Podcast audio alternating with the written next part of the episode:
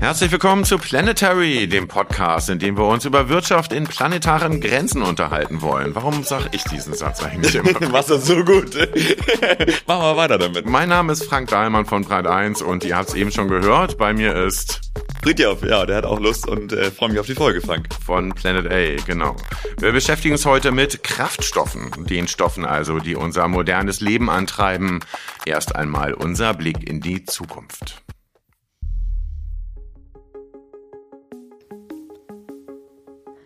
Am 6. Januar 2050 erreicht Bundeskanzler Dennis Kohl endlich das große Ziel seiner Kanzlerschaft.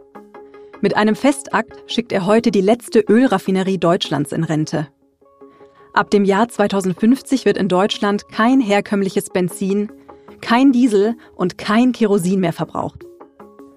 Es ist das Ergebnis eines langen Prozesses, der ein gehöriges Maß an Erfindergeist benötigt hat.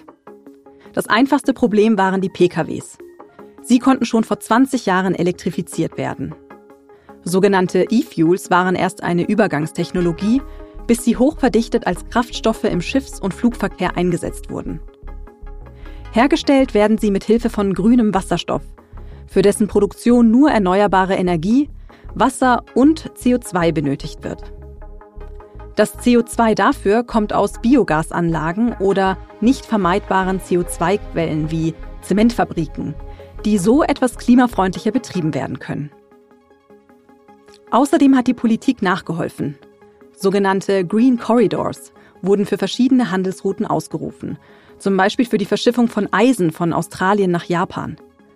Diese Routen waren erste Meilensteine für die Schifffahrtindustrie und haben es ermöglicht, grüne Technologie im großen Maßstab zu testen und Investitionen zu sichern. Investitionen, die den gesamten Sektor entkarbonisiert haben.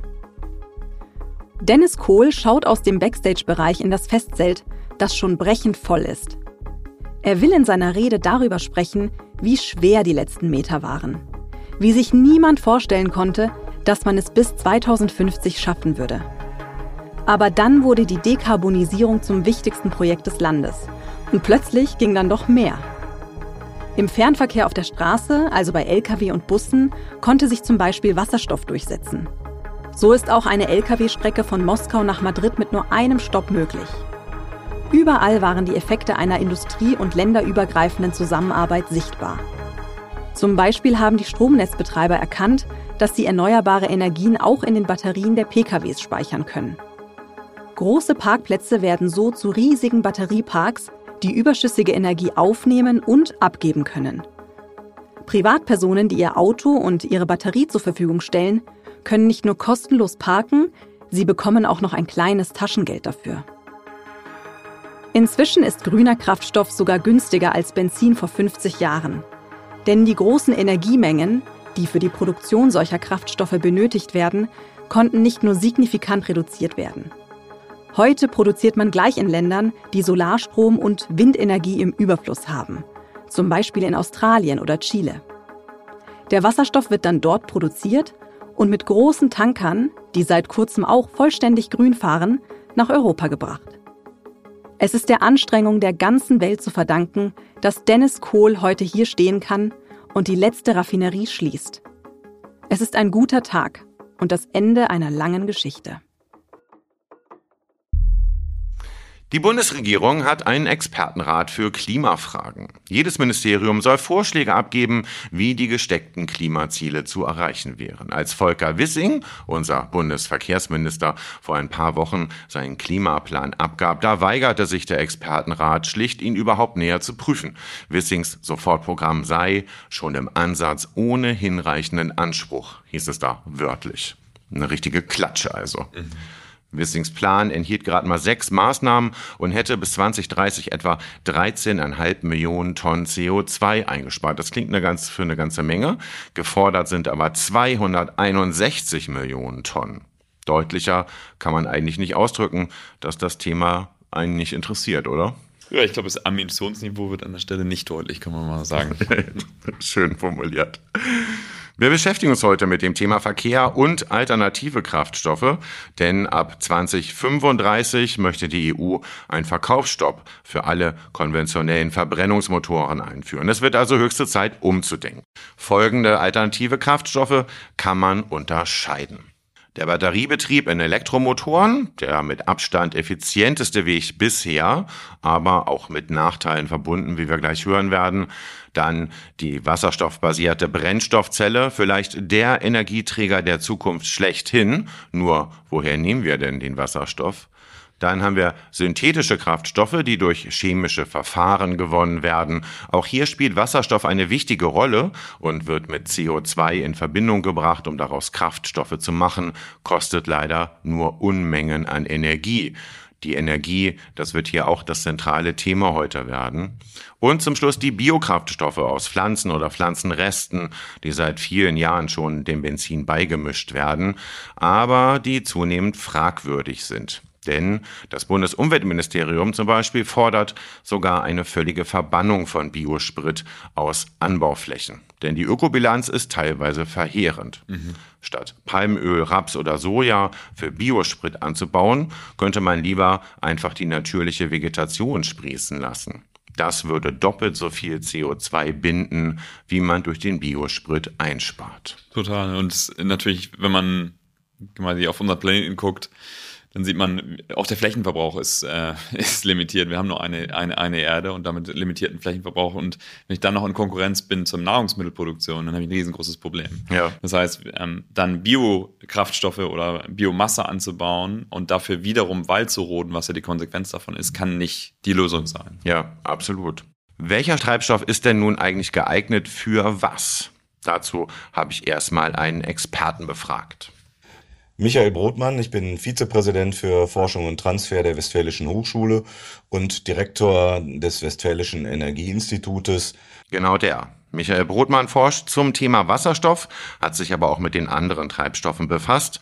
Und äh, ich habe ihn gefragt, welcher denn der ideale Antrieb zum Beispiel für unsere PKWs wäre. Ich neige dazu, dass die äh, batteriegetriebenen Fahrzeuge für die kurze Strecke eingesetzt werden sollten und für die lange Strecke dann die wasserstoffgetriebenen Fahrzeuge. Bei der batteriegetriebenen Mobilität äh, haben wir einen recht hohen Ressourceneinsatz. Äh, die Batterien kosten einfach äh, wahnsinnig viel Energie bei der Herstellung, aber auch Ressource, äh, die dann äh, in Form von Rohstoffen sich in der Batterie wiederfindet. Ähm, und äh, beim äh, Wasserstoff äh, haben wir derzeit eine noch sehr, sehr geringe Verfügbarkeit. Das sind so die Kernprobleme. Vorteil ähm, bei der ähm, wasserstoffgetriebenen Mobilität ist, dass es ein Betankungssystem ähnlich dem bisher gewohnten gäbe. Bei der Batterie ist es eben halt die Schnellladevorrichtung, die dann eine solche Funktionalität sicherstellen soll. Ähm, das ist im Moment aus meiner Sicht eben halt auch noch nicht beliebig ähm, umsetzbar, wenn man äh, die großen Anteile an Mobilität, die wir heute eben noch haben, äh, auch für die Zukunft äh, erwartet. Und ich erwarte die. Mhm. So ein Elektromotor, im Moment unschlagbar effizient, ja. muss man sagen, auf kurzer Strecke, verträgt keine Dauerlast ähm, und die Produktion der Batterie hinterlässt einen gewaltigen CO2-Fußabdruck, ist einem nicht so ganz bewusst meistens. Man hat mal errechnet, dass so ein Elektroauto erst nach 40.000 Kilometern überhaupt beginnt, CO2 einzusparen. Ähm, davor ist die Batterie einfach noch die Hauptlast. Hinzu kommt die Frage, ob wir überhaupt genug Strom hätten, um alle Autos elektrisch fahren zu können. Ja, ich glaube, ähm, den Strom, den brauchen wir so oder so, egal ob wir synthetische Kraftstoffe machen äh, oder äh, eben äh, Batterien äh, laden. Das heißt, die Vorbedingung für all das ist, dass wir genug grünen Strom haben, um, um diese Mobilität eben dadurch ähm, zu generieren. Das zweite ist, ähm, ja, der Fußabdruck von der Batterie ist, ist groß, ähm, also der, der CO2-Rucksack. Ähm, wir machen ja bei Planet A sogenannte Lebenszyklusanalysen, also Ökobilanzen, wo wir eben nicht nur die Benutzung eines Produktes eben angucken, sondern auch die Herstellungsemissionen. Mhm. Äh, das heißt, an dem Punkt ist es wahnsinnig ähm, äh, wichtig zu gucken, mit welcher Energie wurde eigentlich diese Batterie äh, produziert. Ne? Also ja, der, ja. wurde die mit 100% Renewable Energy produziert, ähm, dann hat das einen riesengroßen Effekt. Das heißt, all diese, diese Parameter muss man tatsächlich im Blick haben, ja. genau betrachten. Hinzu kommen die Rohstoffe, die da drin sind. Unbedingt. Im Moment, viele Hersteller haben sich noch gar nicht mit dem Thema Recycling beschäftigt. Mhm. Ähm, Im Moment ist es so, dass es überwiegend geschreddert wird. Mhm. Also dann entsteht so ein Pulver, das wird nach China verkauft. Ähm, und die machen dann irgendetwas damit. So genau lassen sie sich nicht ja. in die Karten gucken. Ja. Ähm, und das sind Rohstoffe, die aus äh, einigen wenigen Ländern kommen. Also wir haben da so Klar. Monopolstellungen. Ja. Ähm, also alles nicht so ganz so einfach. Wasserstoff hingegen genauso schwierig, weil im Moment nicht ausreichend verfügbar einfach. Äh, und wenn er grün sein soll, dann eben auch mit Hilfe von regenerativen Energien. Äh, momentan ist das in der Regel Windkraft von der Nordsee. Das ging viel besser und auch viel günstiger, wenn man mal über den Tellerrand gucken würde. Vorteilhaft wäre es natürlich, äh, wenn er nicht so sehr, wenn die Energie nicht so sehr weit von uns entfernt gewonnen werden würde, deswegen stehen für uns, äh, glaube ich, solche Bereiche wie die Nordsahara äh, im Fokus. Aber ganz allgemein gesprochen äh, kommt äh, der Wasserstoff aus äh, dem Sonnen- und Windgürtel der Erde, äh, dort wo also äh, Energie in einem hohen Maße verfügbar ist, die regenerativ ist und man, wo man den Wasserstoff dann auf regenerative Art und Weise gewinnen kann. Das ist erstmal ein super Gedanke, aber spontan kommt dann auch bei mir die Frage auf, ist es sinnvoll, sich an Länder wie Tunesien oder Ägypten ranzuhängen und sich darauf zu verlassen?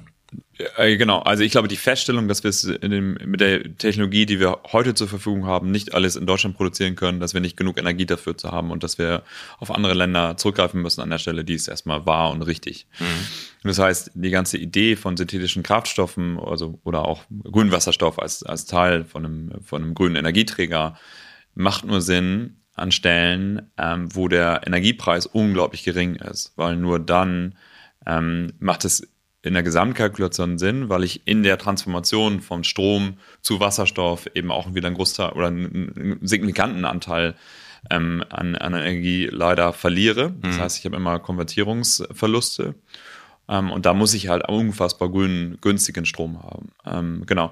Das ist, sind mal Abhängigkeiten zu anderen Ländern, die werden entstehen. Ich glaube, die sind erstmal per se nicht schlechtes und sie sind diverser wahrscheinlich als die Ölabhängigkeiten, die wir jetzt haben, zu wenigen Stellen. Ja. Und ich glaube, spannend ist auch so, wir sehen auch Sonne und Energie, natürlich wahnsinnig günstige Energie. Wir haben aber auch zum Beispiel in eine Firma äh, investiert, die ein neues Bohrverfahren für tiefenkritische Geothermie zur Verfügung stellt, was dann letztendlich auch in Deutschland äh, die Möglichkeit geben würde, auch hier günstige Energie zu produzieren. Ja. Also genau, letztendlich, ich brauche halt unfassbar viel grüne ja, Energie, ja. damit es überhaupt Sinn macht. Kleiner Spoiler zwischendurch, auf die Firma kommen wir in der nächsten Folge noch. Mhm. ähm, ich wollte einmal, ich will auch auf diese Frage gleich nochmal zu sprechen, ja. beziehungsweise ich habe sie ihm ja auch gestellt. Ähm, wollte aber einmal noch mal kurz auf die LKWs äh, zu sprechen kommen, denn die brauchen viel, viel mehr Energie äh, und fahren noch längere Strecken und mhm. äh, damit scheidet die Batterie eigentlich schon aus. Ähm, Wasserstoff erscheint da so die erste Wahl zu sein. Firmen wie Hyundai zum Beispiel produzieren auch schon ähm, eine Lkw-Flotte zum Beispiel für das Schweizer Handelsunternehmen Migros. Mhm. Also da ist der Markt schon da und da wird auch schon produziert. Problematisch finde ich, ist, dass mhm. man dann gleich zwei Infrastrukturen aufbauen muss. Zum einen diese ganzen Schnellladestationen, äh, zum anderen aber eben auch die Wasserstofftankstellen. Ähm, und ich mich frage, ob nicht eins genug ist oder äh, wir haben ja schon mit einem äh, mhm. Probleme genug haben und jetzt auch noch eine zweite Struktur aufbauen müssen. Ja, sehr berechtigte Frage, ähm, logischerweise. Ähm, wir müssen halt Sachen ändern. Und ich glaube, seine, seine Basisaussage ist ja, weil, wenn ich Dinge elektrifizieren kann, dann sollte ich das tun. Und so sehen wir das genauso. Das heißt, alles, was du elektrifizieren kannst und was dann noch gut funktioniert, das ist die beste Wahl, weil die Energieeffizienz einfach so wahnsinnig hoch ist. Also wenn ich eine Batterie lade, geht einfach fast kein Strom verloren. Wenn ja. ich aber mit grünem Strom Wasserstoff produziere, dann geht signifikant was verloren. Und je weiter ich quasi Kohlenwasserstoffketten aufbaue, desto mehr Energie geht in dieser Transformation verloren. Ja. Ich habe aber in manchen ähm, manchen Szenarien einfach, da werden Batterien so schwer, wenn ich einen großen LKW äh, für eine ganz, ganz lange Strecke und ein LKW mag noch gehen, aber wir gehen dann später Richtung Schiffe und Flugzeuge, mhm. ähm, dann, dann würde so ein Flugzeug einfach gar nicht mehr abheben können. Ja. Und ähm, da muss ich dann äh, letztendlich anders drüber nachdenken und dann muss ich leider auch mit diesen Verlusten irgendwie umgehen. Ja. Ich wollte noch mal, es gibt noch eine andere Idee, die ich ganz spannend finde. Mhm. Ähm, dass man Batterien eben nicht nur zum Laden und dann zum Fahren von Pkw zum Beispiel mhm. benutzt, mhm. sondern dass man diese Pkw-Batterien eben auch als Zwischenspeicher benutzt, also sie nicht nur äh, Energie aufnehmen, sondern auch abgeben mhm. können. Ähm, es gibt so gerade Energiekonzerne, ähm, die so, so einen Traum haben von ganz großen Parkplätzen, die eigentlich als Zwischenspeicher benutzt werden. Mhm. Hältst du sowas für realistisch? Ja, in, in einem gewissen Maße schon. Also ich glaube, im sag mal, die Netzinfrastruktur, die wir heutzutage haben, die ist halt ähm, ähm, so aufgebaut, dass wir wenige sehr zentrale große Energieerzeuger haben. Und ähm, wenn man jetzt über das Netz oder die, die, den Strommarkt der Zukunft spricht, dann sagt man immer, es ist eigentlich die 3D, also Dezentralisierung, Digitalisierung und Dekarbonisierung. Mhm. Und ähm, man würde halt heute ein Stromnetz ganz anders bauen als das, was wir jetzt äh, haben. Ja. Das heißt, wir müssen schon Regelmechanismen und andere Dinge finden und bauen, um, um, um ein anderes ähm, Grid zu enablen. So, und sag mal, kurzfristige Schwankungen werden sicherlich gut ausgleichbar sein durch, durch solche Systeme. Aber es ist halt ähm, höchstens eine Tagesspeicherung, ähm, aber eben keine längere darüber hinaus. Da brauchen wir noch andere Technologien. Ja, ja.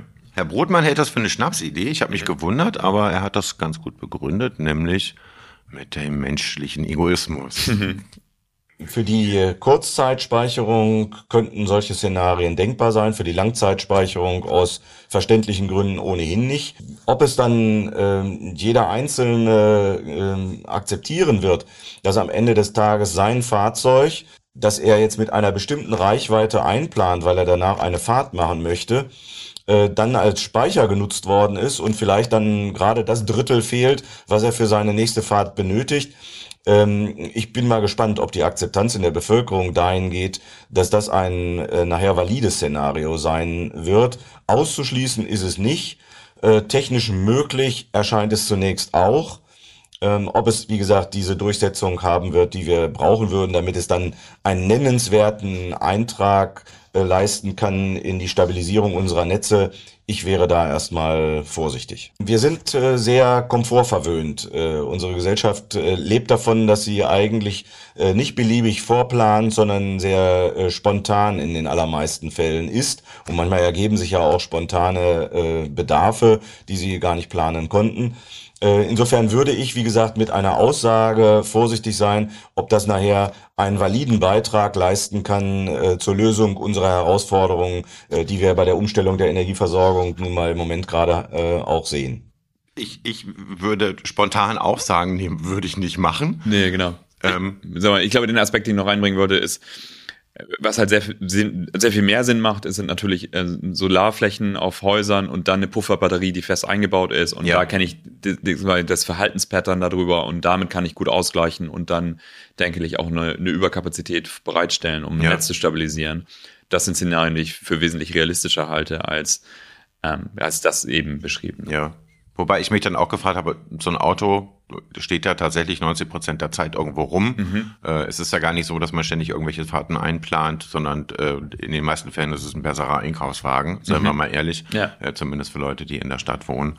Ähm, insofern würde man sich da auch kein Bein brechen, wenn man Nee, genau. Ich, ich glaube, und, und ich glaube, der Punkt, den er macht, der, der, den ich auch unterstützen würde, ist, ist, ist Convenience. Also wie kann Dinge einfach sein? Und ich glaube, wenn ich aber Mechanismen finde, wenn ich zum Beispiel einen Kalender synchronisieren kann, ich weiß, die Leute sind nicht da, mein Auto steht da. Also wie kann ich automatisch Kapazitäten erkennen, wo mein Auto nicht bewegt wird und wie kann ich das automatisieren? Mhm dann wird es auf einmal relevant. Dann, dann kann ich diesen Service bereitstellen. Ja, ja. Ähm, und ich glaube, um diese Systeme zu etablieren, dann, dann entstehen Potenziale. Ja. Aber sicherlich ist es ein, ist es ein ein sehr kleiner Teil. Ich bin dann am Ende des Gesprächs mit ihm nochmal auf diese Frage zurückzukommen, ähm, ob das wirklich so schlau ist, sich in neue Abhängigkeiten zu begeben zu Ländern, zum Beispiel in Nordafrika. Ich habe nichts gegen Nordafrika, bitte, bitte nicht falsch verstehen. Ähm, auch zu jedem anderen Land, äh, ob das geopolitisch wirklich so schlau ist. Mhm. Und er hat mich relativ gut ausgekontert. Ich glaube fest an äh, die geopolitische Verflechtung als äh, äh, ein Garant für die Zukunft äh, des Zusammenlebens. Und äh, eine der ganz gravierenden Herausforderungen äh, der Energiewende wird es sein oder der Klimaproblematik wird es sein, dass wir Staaten der ja, sogenannten einen Welt äh, des globalen Südens äh, dass wir diese ähm, in, in den Stand versetzen, äh, dass sie selber Wirtschaftskraft entwickeln können, um sich äh, bei der Lösung der Klimaproblematik auch äh, beteiligen zu können und nicht auf Almosen aus äh, den Industrieländern angewiesen zu sein. Und äh, insofern äh, ist es aus meiner Sicht ein Gebot der Stunde, dass wir äh, diesen Staaten die Möglichkeit geben, über den Energie, die Energieproduktion und den Energieimport nach Europa äh, dann auch Geld zu verdienen äh, und eine Wirtschaft aufzubauen, äh, die es ihnen ermöglicht, am Ende dann eben halt auch selber klimaneutral ihre Energie zu erzeugen. Und das Bild hat mir dann außerordentlich gut gefallen. Mhm. Am Ende muss ich sagen, äh, wenn wir unsere Abhängigkeiten auf mehrere Länder verteilen, bitte. Hundertprozentige Zustimmung. Äh, jetzt ist das Problem für diese Länder ja noch mal schwieriger. Also oft sind die Länder, die äh, über weniger Ressourcen äh, verfügen, dem Klimawandel natürlich erstmal irgendwie sehr viel stärker ausgesetzt. Ähm, mhm. So, das führt dazu, ähm, dass sie höhere Risiken haben. Das heißt aber auch, dass die Finanzierung von solchen Anlagen auch, auch äh, für die teurer ist, sie, sie mehr Zinsen oft bezahlen müssen und sie eigentlich doppelt leiden an der Stelle. Mhm. Ähm, das heißt, ja, wir müssen diese Mechanismen finden, um, äh, um, um, um auch diese Länder zu enablen, da Teilhabe von, von, von, von dieser Energiewende zu haben. Also ja. ganz, ganz ja. wichtig. Ja. Und das Fazit, was ich so rausgenommen habe bei ihm, äh, fand ich auch ganz hoffnungsvoll, dass eigentlich alles machbar ist, was jetzt Pkw und Lkw-Verkehr angeht. Mhm. Äh, wir müssen es nur umsetzen, aber die Technik ist eigentlich da. Viel kniffliger wird es bei, du hattest es schon kurz angedeutet, Schifffahrt und Luftverkehr. Warum ist das so viel kniffliger? Mhm. Ähm, da geht es um die Energiedichte. Also wenn ich mir, ähm, wenn ich mir jetzt Extrembeispiel Langstreckenflug angucke, dann ähm, ist die Energiedichte von Kerosin 47 mal höher als von sehr, sehr, sehr guten Batterien. Das heißt, ich brauche 47 mal so viel äh, Gewicht, um die gleiche Leistung an, äh, da reinzubringen. Das heißt, wenn ich ja mit einem Langstreckenflieger bestücken würde, der würde nie abheben weil er wird einfach zu schwer werden. Das heißt, hier habe ich, ähm, habe ich einfach nicht die Möglichkeit, oder keine Ahnung, ein Containerschiff ist auch relativ logisch, ähm, das kann ich nicht zwischendurch irgendwo anhalten und mal an Strom anschließen irgendwo am Weltmeer. Ähm, so, das heißt, ich brauche eine hohe Energiedichte, um diese Systeme betreiben zu können. Und wir sehen es auch halt, ja, also mal, das wird, sind valide Komponenten unseres Weltwirtschaftssystems, die werden wir nicht äh, auf einmal irgendwie loslassen können. Das heißt, wir müssen uns Gedanken machen, wie schaffen wir das eigentlich? Und ähm, jetzt ähm, vielleicht zu der, zurück, zurück zu der Ausgangslose, alle, was, alle, ähm, zurück zu der Ausgangsprämisse, alles, was man elektrifizieren kann, sollte man. Jetzt merken wir aber, ja, okay, Schifffahrt und ähm, Fliegen, da geht's nicht. Das heißt, wir brauchen letztendlich etwas ähnliches, nämlich Kraftstoffe, die eine hohe Energiedichte haben, nur eben synthetische. Ähm, also die aus erneuerbaren Energien hergestellt werden. Und dann äh, können wir unsere Schiffe und Flugzeuge weiter betreiben. Ja. Dazu habe ich mit einem Branchenprimus gesprochen. Carbon One heißen die. Und der Geschäftsführer ist Christian Vollmann. Der ist eigentlich Kaufmann und Internetgründer, äh, hat mal das Portal nebenan.de mitgegründet und dann seine Anteile verkauft und seinen Kindern ganz tief in die Augen gesehen und die haben gesagt, Papa, wenn du Probleme lösen willst, dann löse doch bitte das ganz große Problem, das Klimaproblem. Und der Christian hat sich auf die Suche gemacht nach interessanten Ideen und dann ist er mit Hilfe eines Freundes über Marek Ciczenski, ich hoffe, er spricht das richtig aus, Ciczenski gestolpert. Das ist ein echter Freak, ein Chemiker, der nicht im Labor steht, sondern am Computer sitzt und chemische Prozesse simuliert und das seit 14 Jahren. Und die beiden haben sich zusammengetan mit noch zwei anderen Gründern und haben Carbon One gegründet. Hallo, mein Name ist Christian Vollmann. Ich bin der Gründer von C1 Green Chemicals. Wir haben ein neuartiges Verfahren zur Herstellung von Methanol erfunden und das kommerzialisieren wir jetzt und wollen damit grünem Methanol zum Durchbruch verhelfen. Kennst du den Unterschied zwischen grünem Methanol und ganz normalem? Ähm, grün deutet immer darauf hin, dass ich äh, regenerative Energien benutze, um ähm, ja, die, ja. Die, das äh, also Methanol die, zu produzieren. Die, die, richtige Antwort würde Christian sagen, ist, es gibt gar keinen. Ja, das ist, äh, oh, jetzt hast du mir aufs Glatteis gefügt. genau, chemisch ist das genau gleich, genau. logischerweise. Methanol ist Methanol. Genau. Ähm, so, Methanol ist ein, ein, der einfachste Alkohol, den es gibt. Und äh, hat genau ein einziges Kohlenstoffmolekül, deswegen Carbon One. Aha. Und äh, die Frage ist einfach, woher kommt dieses Kohlenstoffmolekül? Und normalerweise kommt es eben aus fossilen Quellen, also Kohle, Öl und Gas. Ähm, Dieser Herstellungsprozess, den gibt es seit fast 100 Jahren in relativ ähnlicher Form. Und äh, bei grünem Methanol, aber da kommt das Kohlenstoffmolekül eben aus regenerativen Quellen. Woher genau? Bei uns gibt es drei potenzielle Quellen, wo es eben regenerativ herkommen kann. Das ist äh, zum einen aus überschüssiger Biomasse, heißt aus biogenen Abfallstoffen, zum Beispiel Klärschlamm, Black Liquor aus der Papierherstellung, Holzabfällen und ähnlichen Sachen. Die zweite Möglichkeit ist, das aus Plastikabfällen zu gewinnen über einen äh, Plastikvergasungsprozess. Das heißt, ähm, aus Altplastik wird dann recyceltes Methanol und daraus kann die chemische Industrie dann wiederum Plastik und andere kohlenstoffbasierte Produkte herstellen. Und das ist eine Kreislaufwirtschaft. Ähm, und der dritte Weg, der wahrscheinlich langfristig am skalierbarsten auch ist, ist das über CO2 zu machen, dass man entweder aus der Atmosphäre gefiltert hat oder zum Beispiel in der Zementproduktion abgefangen hat.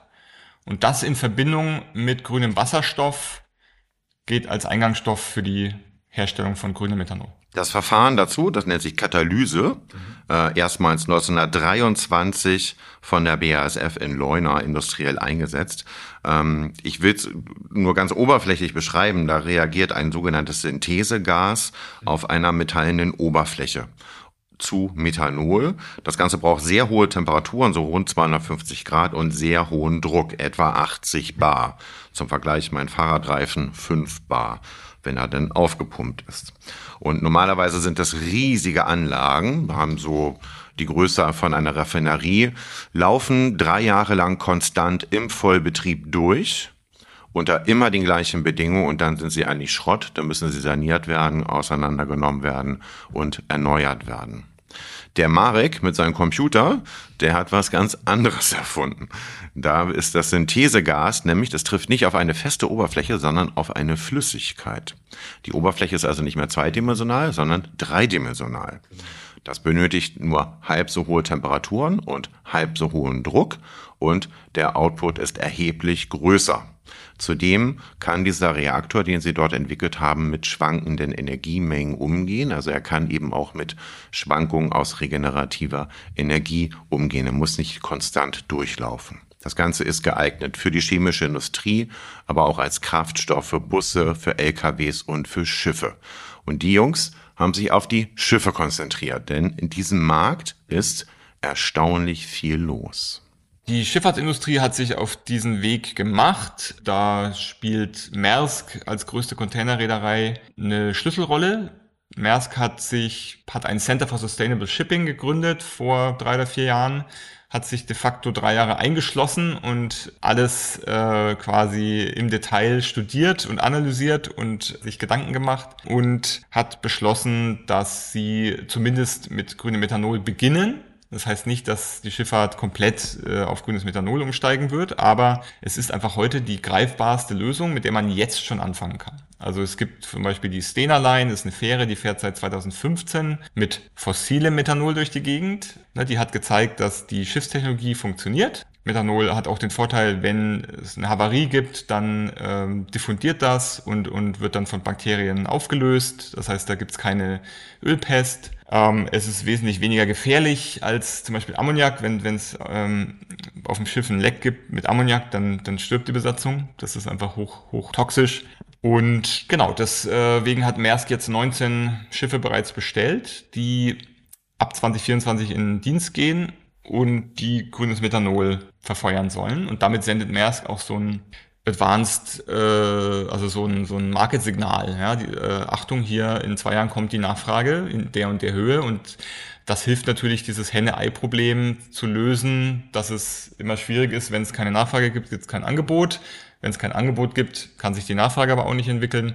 Und aus diesem, aus dieser Pattsituation äh, bricht Maersk jetzt aus, indem sie dieses Signal senden, was sehr, sehr positiv ist. Nun ist Maersk nicht irgendeine Reederei, es ist eine der größten Reedereien der Welt. Genau. Ähm, vielleicht deswegen können sie sich das auch leisten, denn das ist, das ist schon nicht ohne Risiko, oder? Das sind drei Milliarden, glaube ich, die die investieren für diese Schiffe. Ja. Und sie wissen ja gar nicht, ob am Ende überhaupt genug synthetischer Treibstoff zur Verfügung steht, um die Dinger am Laufen zu halten. Genau, aber die Rahmenbedingungen sind so klar, dass wir auch die Schifffahrt eben dekarbonisieren müssen, dass wir daran müssen, dass Maersk den Mut hat, vorwegzugehen und zu sagen, okay, wir kaufen die Schiffe, um den Markt zu kreieren. Ähm, und es ist natürlich also erstmal würde ich sagen, Hut ab dafür, dass sie es machen. Also wirklich, wirklich ja. stark. Ja. Ähm, und ähm, genau diese Market Commitments in die, in die Zukunft fördern natürlich wahnsinnig Innovationen. Und das ist, ähm, ist, ist einfach ein sehr starkes Signal. Die brauchen eine Million Tonnen Methanol pro Jahr nur für diese kleine Flotte. Mhm. Äh, hat Christian mir, mir vorgerechnet. Wahnsinn, ne? Also also was für ein Hebel. Ähm, ja. Also wenn man es in Beziehung setzt, ähm, so die Methanolproduktion an sich ähm, also Methanol ist ja eine Plattformchemie, brauche ich für ganz viele Prozesse. Allein die äh, ist für 10% der globalen Chemieindustrie-Emissionen verantwortlich. Das heißt, das zu ersetzen macht wahnsinnig viel Sinn und dann eben noch on top davon ähm, als Kraftstoffalternative für die, für die Schifffahrt. Also ein riesiger Markt, also unglaubliche Summen, die man da braucht und das zu ersetzen, fossiles Methanol an der Stelle zu ersetzen, ist natürlich ähm, eine Riesenchance auch. Die, die Frage ist natürlich, wie weit Carbon One dann schon mitspielen kann. Klar. Und damit verbunden die Frage an Christian, wo stehen Sie denn eigentlich gerade? In, in der Technologieentwicklung gibt es das Konzept der Technology Readiness Level. Es geht von Stufe 1, jemand hat eine Idee, bis Stufe 9, das ist ein etablierter Prozess.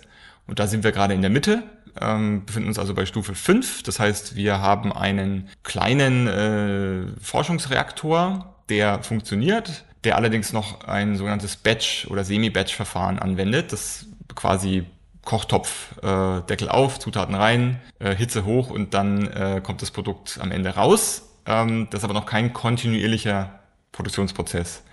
Das ist jetzt das, was wir in Level 6 mit, und mit dem nächsten Forschungsreaktor gerade bauen lassen. Der wird also in Kürze fertig bringt uns dann auf Level 6 kontinuierliches Verfahren, aber im Labor. Und der nächste Stufe ist dann äh, Level 7, das heißt dieses in Level 6 entwickelte Verfahren raus in die freie Natur, also in die wirkliche Welt, in den Chemiepark, wo es dann mit echten Feedstocks und deren, deren Verunreinigungen und den ganzen Problemen, die dann vor Ort ähm, auftreten, klarzukommen. Das ist Level 7. Das heißt Real World, nicht mehr Labor, aber noch im Forschungsmaßstab, also im kleinen Forschungsmaßstab.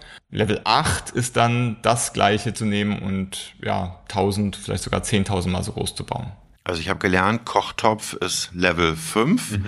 und äh, diese Skala, diese Einordnung, mhm. die kommt von der NASA. Das stimmt. Ja, es geht von, äh, von Stufe 1 wir wollen zum Mond fliegen und glauben, dass es irgendwie möglich ist, äh, hin zu äh, Stufe 9. Wir haben es geschafft und können es auch wieder tun. Ist ja auch gerade ähm, Timing ganz gut. Ne? Ja, ja, wir sind gerade unterwegs. Ne? genau, wir sind unterwegs. Ja. Ähm, und das ist, das ist spannend, weil ähm, letztendlich du, du kannst auf dieser Skala sehr, also du kannst nichts überspringen, sondern wie, wie, wie Christian das beschreibst, du gehst Schritt für Schritt nach vorne, um das Risiko für den jeweils nächsten Schritt quasi zu, abzuschätzen, zu überlegen und dann gehst du immer einen Schritt weiter. Und das ist natürlich kapitalintensiv, schwierig. Du hast immer wieder musst neue Anlagen bauen, um den nächsten Schritt zu gehen. Mhm. Ähm, so, aber das ist eben auch so dieser Prozess, den wir mitbegleiten. Also wir investieren eben bei, bei, bei Christian in der Firma ab Technology äh, Level 5, 6 gehen mhm. wir mit rein, wo wir sehen, hey, das hat potenziell die Möglichkeit zu funktionieren und dann, ja. äh, dann investieren wir eben da auch. Das ist bemerkenswert, weil normalerweise Investments eigentlich so bei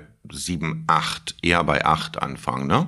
Wenn man bewiesen hat, dass es industriell möglich ist, dann, dann erscheint man eigentlich erst auf dem Radar genau. dieser Leute. Ne? Genau, wir nehmen da schon ähm, einfach mehr Risiko ähm, ähm, und gucken uns deswegen natürlich auch die Teams ganz genau an. Ja. Ähm, aber ich glaube, wenn man jetzt hier zuhört und Christian sprechen hört und sieht, was für eine Innovation und was für eine Marktgröße das hat, das, sind genau, das ist genau unser Fokus. Also zu sehen, hey, das sind Technologien, wenn die skalieren, dann können die einfach einen, einen extrem signifikanten Unterschied machen. Also wenn du es schaffst, eine Technologie mit äh, zu etablieren, die Schifffahrt grüner macht auf der Skala, dann ist, ist, ist das genau der Anspruch, den wir da ja, haben. Ja, ja.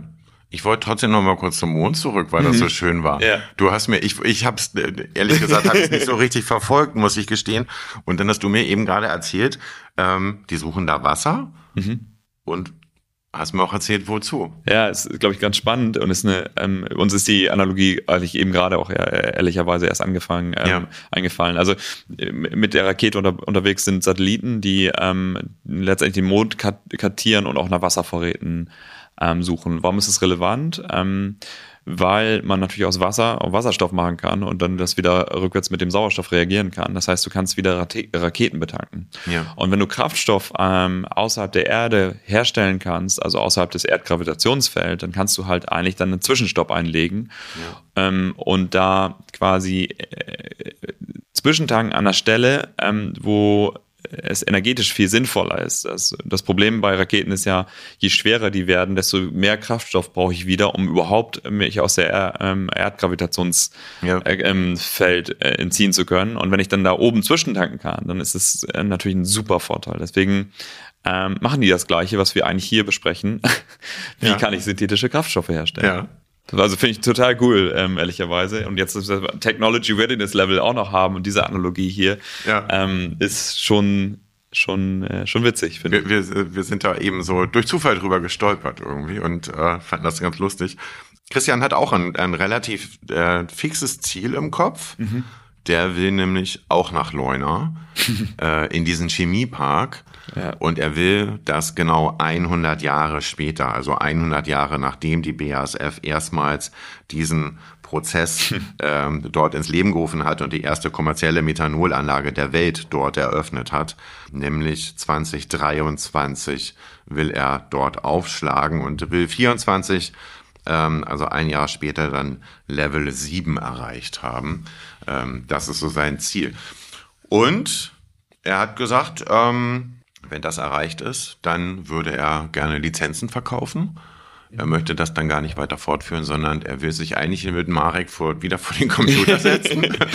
ja. Und dann wollen sie sich das nächste Verfahren raussuchen, was wahrscheinlich auch 100 Jahre alt ist und wollen das auch komplett umkrempeln. Das ist auch eine, eine lustige äh, Herangehensweise.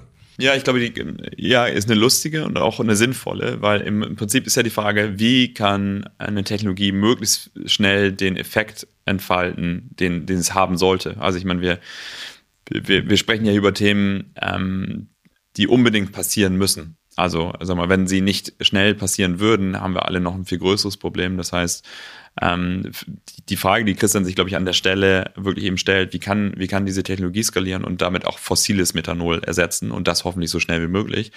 Und an der Stelle ist es natürlich super sinnvoll, ähm, das zu lizenzieren, um möglichst viele andere Firmen in die Lage zu versetzen, äh, das Methanol für die Containerschiffe, und wir haben über die Quantitäten gerade gesprochen, wie ja. groß sie sein müssen, ja. äh, da, da müssen alle ran. Und wahrscheinlich ist es auch nicht reizvoll, jetzt dann auch noch als Anlagenbauer aufzutreten, wenn man weiß, die BASF kann das alles äh, in Wochen viel schneller. Exakt. Ähm, so und äh, warum sollte man sich genau. damit dann und das eben weltweit überall. Ähm, ja. ich meine, das Schiffsnetz ist bringt, denke ich, auf den Punkt. Also du brauchst dann als ähm, Kraftstoffart das dann eben auch überall.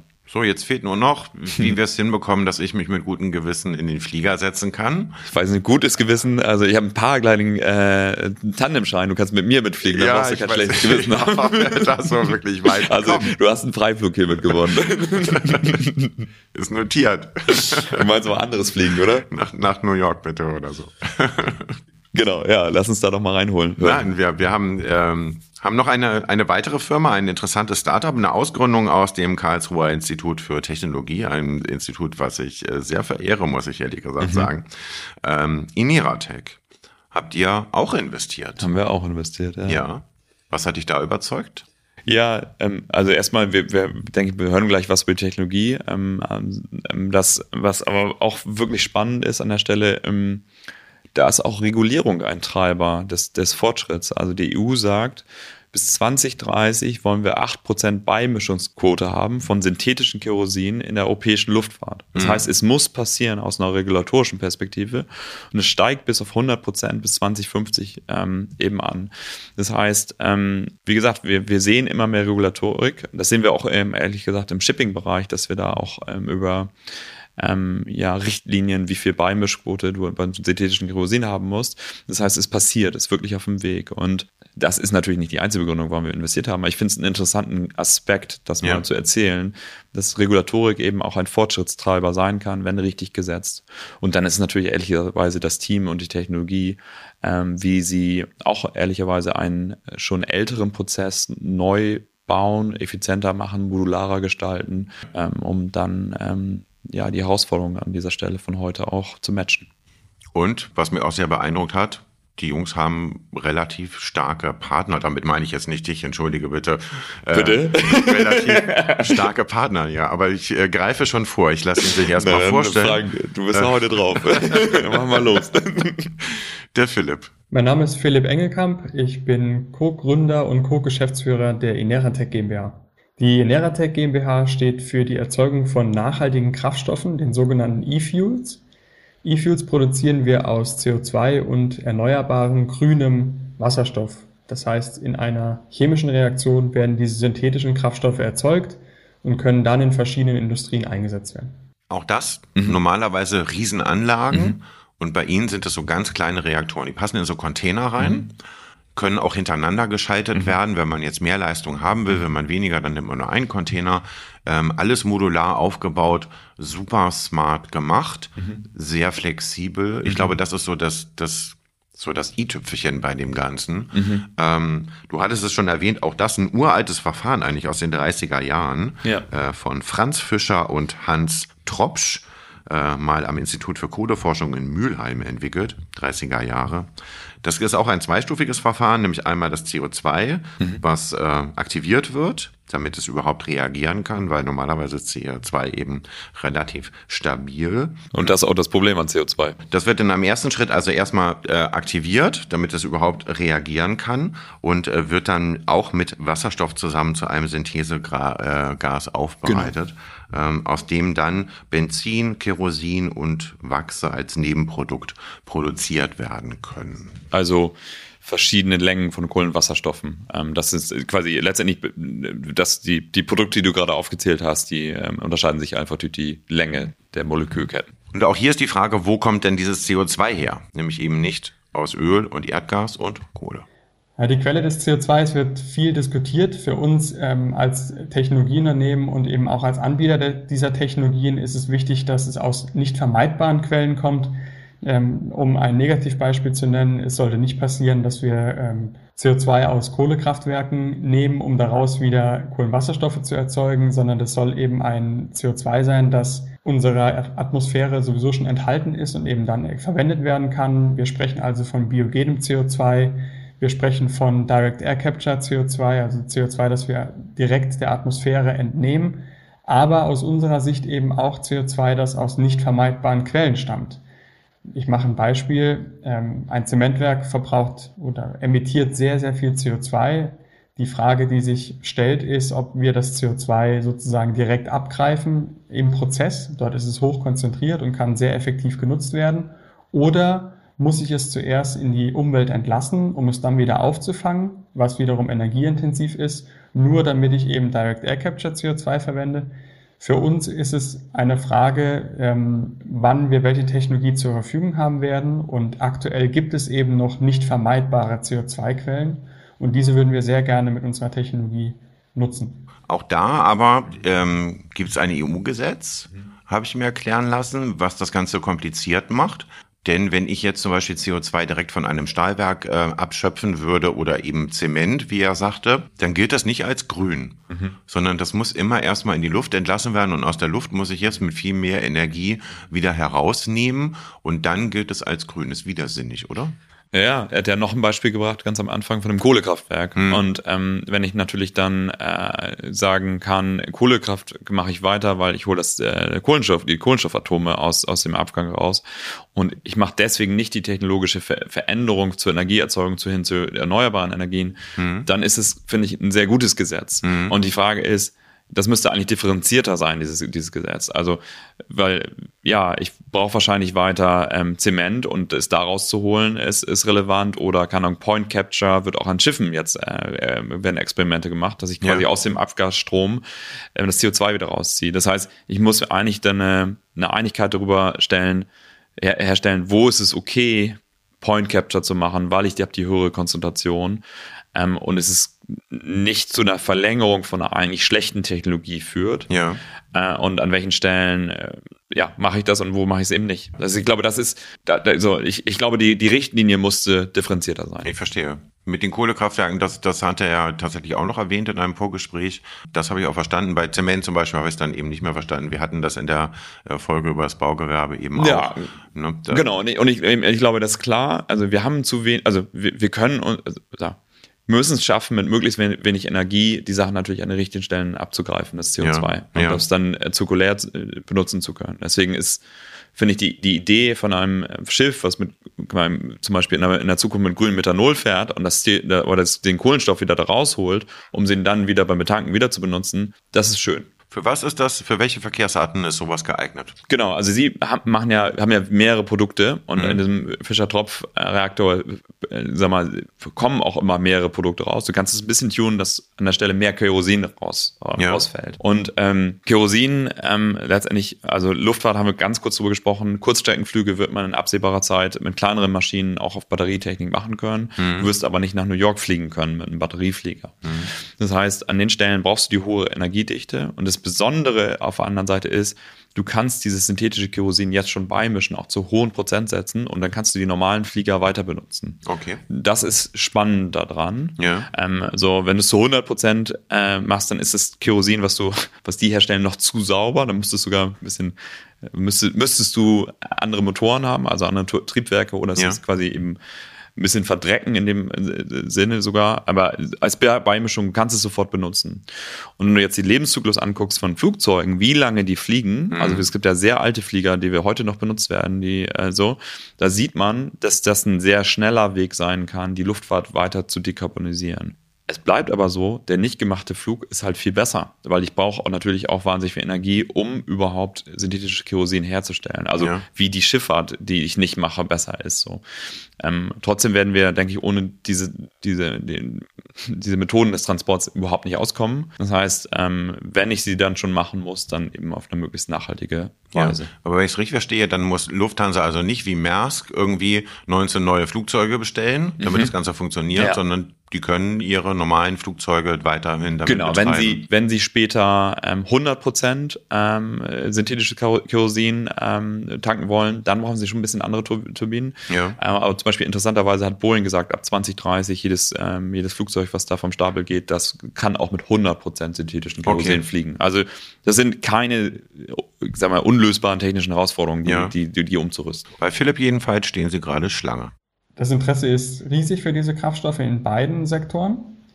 Die Frage, die sich jetzt stellt, ist, welche Firma und auch welche Reederei oder welche Luftfahrtgesellschaft ähm, schafft es eigentlich als allererstes relevante Mengen in den Markt zu bringen. Und daran arbeiten wir sehr stark als Ineratec. Wir wollen große Verträge schließen, wir wollen aber auch Anlagen hinstellen, Produkte produzieren und die Lieferverträge erfüllen.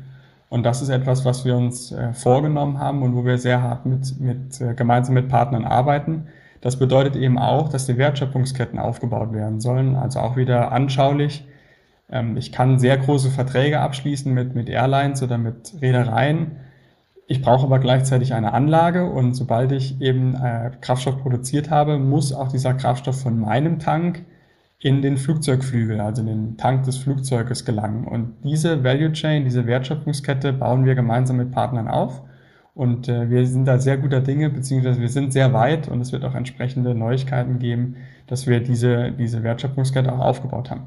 Das Wort Partner, das scheint so ein Schlüsselwort zu sein mhm. bei ihm. Und das sind tatsächlich ganz beachtliche. Das ist MPC äh, für die Schifffahrt hier in Hamburg unter anderem ähm, und auch ein Triebwerkhersteller aus Frankreich. Und da gibt es nicht nur Kooperationsverträge, sondern die sind mittlerweile Gesellschafter. Genau, die haben nach uns investiert ähm, und es freut uns natürlich sehr, dass solche Partner damit reingehen.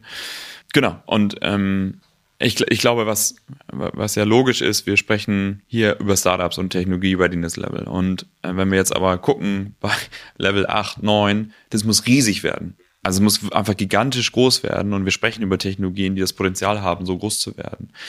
Logischerweise ist das wahnsinnig kapitalintensiv. Also wenn wir irgendwie über die Fabriken sprechen, die jetzt Kerosin herstellen, die, die jetzt Methanol herstellen. Das sind ja Riesenscale da müssen diese nachhaltigen Technologien auch hin. Und das ist wahnsinnig kapitalintensiv. Ganz, ganz viel Geld wird da reinfließen müssen. Und deswegen sind diese Off-Take-Agreements, also die sagen, hey, sie kaufen die nächsten Jahre ähm, das ab oder das, was Maersk, was wir da beschrieben haben, so wichtig, ja. dass du halt garantierte Kapitalströme hast, um diese äh, Kapazitäten auch wirklich aufbauen zu können äh, ja. an der Stelle von Indiratech oder C1. Genau. Ja. Deswegen ist es wirklich Partnerschaften an der Stelle von, wir müssen diese Technologien unbedingt in eine große Skalierung bringen, weil wenn sie da nicht hinkommen, dann werden sie nicht den Effekt haben zur Dekarbonisierung äh, von dem Transportsektor. Ja. Sie sind ja jetzt schon dabei, eine, eine Pionieranlage zu bauen in Frankfurt nämlich. Mhm. Ähm, die mir auch schon nicht mehr wie eine Pionieranlage klingt, ehrlich gesagt, weil sie da, ich glaube, 4,6 äh, Millionen Liter Kraftstoff im Jahr erzeugen mhm. werden, wenn die Anlage steht.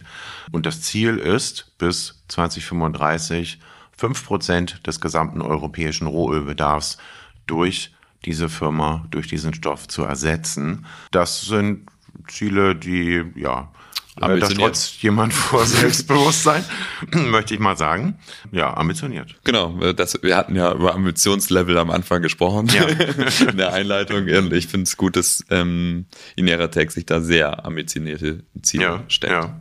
Es ist dann, selbst die Pilotanlage ist dann schon die größte Power-to-Liquid-Anlage der Welt. Ja, es geht nicht darum, nach dieser Pilotanlage in Frankfurt aufzuhören, sondern wir wollen ja genau unseren modularen Ansatz nutzen. Das heißt, wir wollen größere Anlagen bauen, aber wir wollen die bestehenden Produkte, wir nennen unsere Anlagen auch Produkte, vervielfältigen. Das heißt, diese Anlage in Frankfurt ist die Blaupause und wird dann eben in der gleichen Größe, in der ähnlichen Größe vielfach auf der Welt aufgebaut, aber eben auch multipliziert das heißt nicht nur äh, die einfache Anlagenkapazität, sondern wenn Kunden eben die fünffache Anlagenkapazität haben wollen, würden wir die Anlage verfünffachen. Und wir haben auch jetzt schon geplant, dass wir in 2024, 2025 ein neues Produkt, also eine neue Anlagengeneration in, in den Markt bringen, die nochmal um den Faktor 10 größer ist, die wir dann auch wieder ausrollen können. Und so bewegen wir uns auf diese großskaligen Anlagen zu. Und was eben ganz spannend ist, wir sind damit der, das Unternehmen, das mit der Verfügbarkeit von erneuerbarem Wasserstoff und eben der Verfügbarkeit von CO2-Technologien analog mitwächst und damit eben immer zum richtigen Zeitpunkt die richtige Lösung anbieten kann, was die Größe angeht. So, wir kommen auf das Ursprungsthema auch wieder zurück, nämlich Strom. Mhm. Wir brauchen für diesen Prozess auch Wasserstoff. Wir brauchen, genau. um den Wasserstoff herzustellen, Strom. Es ist momentan noch sündhaft teuer. Mhm. Ähm, Ineratec knüpft Verbindungen nach Chile, unter anderem Australien, Nordamerika, um an Windenergie und an Sonnenenergie heranzukommen und das Ganze günstiger zu machen. Das Ziel ist, ein Liter Kraftstoff irgendwann mal für einen Euro anbieten zu können oder zumindest eine Preisparität mhm. zur normalen Benzin oder Kerosin herzustellen. Aber da sind wir halt noch nicht. Eine Zahl synthetischer Kraftstoff braucht man für 100 Kilometer lange Fahrt 115 Kilowattstunden Strom im Vergleich zu einer Batterie. Äh, Batteriefahrzeug sind es nur 18 Kilowattstunden. Also da ist noch eine wahnsinnige Diskrepanz, die überwunden werden mhm. muss ähm, und die man eigentlich nur eben durch solche weltweiten Kooperationen in den Griff bekommt, oder? Ja, total. Es drückt auch nochmal das andere sehr stark aus. Ne? Alles, was man elektrifizieren kann, das sollte man elektrifizieren. Ja. Ähm, das heißt, wir brauchen den Strom wirklich für die Bereiche, die wir anders nicht dekommunisieren könnten. Also ich glaube, das muss die, das Entscheidungskriterium sein. Genau, aber das, das hatten wir jetzt schon zweimal. Aber ich, ich, ich finde, es, dein Beispiel bringt es einfach mega auf den Punkt. Ja, ja. Genau. Das heißt, ähm, das ganze Thema Energie, Energiegewinnung ist natürlich eins, was eine Ausgangsbedingung ist, dass dieses hier überhaupt funktionieren kann, ehrlicherweise. Energiegewinnung at scale von grünen, nachhaltigem Strom. Äh, nun komme ich irgendwie so rüber, als wenn ich so häufig Urlaub machen würde. Das ist eigentlich gar nicht der Fall, aber trotzdem habe ich dann Philipp am Ende gefragt, wann ich denn mit gutem Gewissen das erste Mal in ein Flugzeug steigen könnte. Also die ersten Kraftstoffe aus der Hamburg-Anlage erwarten wir im vierten Quartal 2023. Wir arbeiten derzeit daran, einen direkten Weg zum Frankfurter Flughafen zu generieren. Für mich persönlich wäre das ein äh, erstrebenswertes Ziel. Insofern hoffe ich doch, dass Sie bereits 2024 in den Flieger steigen können und ein besseres Gefühl haben können. Uns ist natürlich gleichzeitig auch klar, dass die Flugindustrie sehr hohe Bedarfe hat. Wir sehen das aber weniger als ein Problem, sondern vielmehr als freuen wir uns darüber, weil wir können dann viel mehr Kraftstoff beliefern. Wir müssen die Kapazitäten aufbauen. Wir müssen schauen, dass wir mehr nachhaltigen Kraftstoff in die Flugindustrie bringen und dementsprechend auch ihnen ein besseres Gewissen machen beim Fliegen. Habe ich jetzt schon. Zwei Jahre, das ist absehbar. Ja, und ich sag mal, ich, ich, bin auch ähnlich excited natürlich über den Fortschritt wie Philipp. Ähm, so, aber es geht natürlich at scale. So, und ähm, das heißt, da muss noch viel passieren. Und ähm, genau die Punkte, die er sagt, ne? Also wie kann ich große Anlagen bauen, sie replizierbar machen, schneller werden. Genau ja. die gleiche Logik, die bei C1 auch galt. Wie kann ich es schaffen, dass andere Leute anfangen, diese Plans auch zu bauen? Also das ist, glaube ich, ähm, entscheidend. Also Technologie ja, haben wir darüber gesprochen, aber dann in die Skalierung äh, zu bekommen, dass sie wirklich einen signifikanten Unterschied machen. Das ja. ist, aber damit setzen sie sich direkt auseinander. Und, sag mal, und wenn das in Scale kommt, dann äh, wird es ein bisschen weniger schlecht zu fühlen. Ja, okay. Wir werden uns beim nächsten Mal mit dem Thema, was heute schon immer so mitschwang, Energie beschäftigen, aber vielleicht gar nicht so sehr mit Strom, sondern vielleicht auch mit Wärme. Und vielleicht hängt das ja auch zusammen. Vielleicht hängt das auch zusammen. Aber irgendwie passt das auch gerade so zum Schmuddelwetter da draußen, ähm, dass wir uns äh, vielleicht auch mal diesen Sektor genauer angucken. Wir wollen grüßen zum Schluss der Sendung mhm. noch an David. Mach doch mal. Ja, lieber David, ähm, ich glaube, ähm, dein Podcast, DWR Eco, ähm, den habe ich fast durchgehört, ehrlicherweise und du machst da Cleantech Deep Dives ähm, und gehst in Technologien sehr tief rein. Ich durfte selber mal mit dabei sein in einer Folge. Ähm, ich finde, dass du sehr fundiert tiefer einsteigst in Themengebiete. Da gibt es zum Beispiel auch einen zu C1 oder anderen, wenn man mal tiefer in ein Thema reinzoomen möchte dann finde ich das ein sehr gutes Format und kann das sehr empfehlen. Auch dir, lieber Frank. Ja, werde ich mir, äh, nachdem wir heute so nett mit ihm telefoniert haben, werde ich mir das tatsächlich mal an, ähm, anhören uns eint das Ziel, dass diese Techniken vorankommen. Total. Und dass wir in ein paar Jahren einfach besser dastehen. Vielleicht als Vorbereitung einfach mal ein paar Energie-Podcasts von ihm hören. Ja, und ein paar Energieriegel kaufen. Cool. Hat mir viel Spaß gemacht wieder mit dir. Mir auch. Vielen Dank. Und äh, wir hören uns wieder in 14 Tagen. Dann mit der nächsten Ausgabe von Planetary, unserem Podcast. Und äh, ich hoffe, ihr seid dann wieder mit dabei. Ich würde mich sehr freuen. Und ich es. Danke.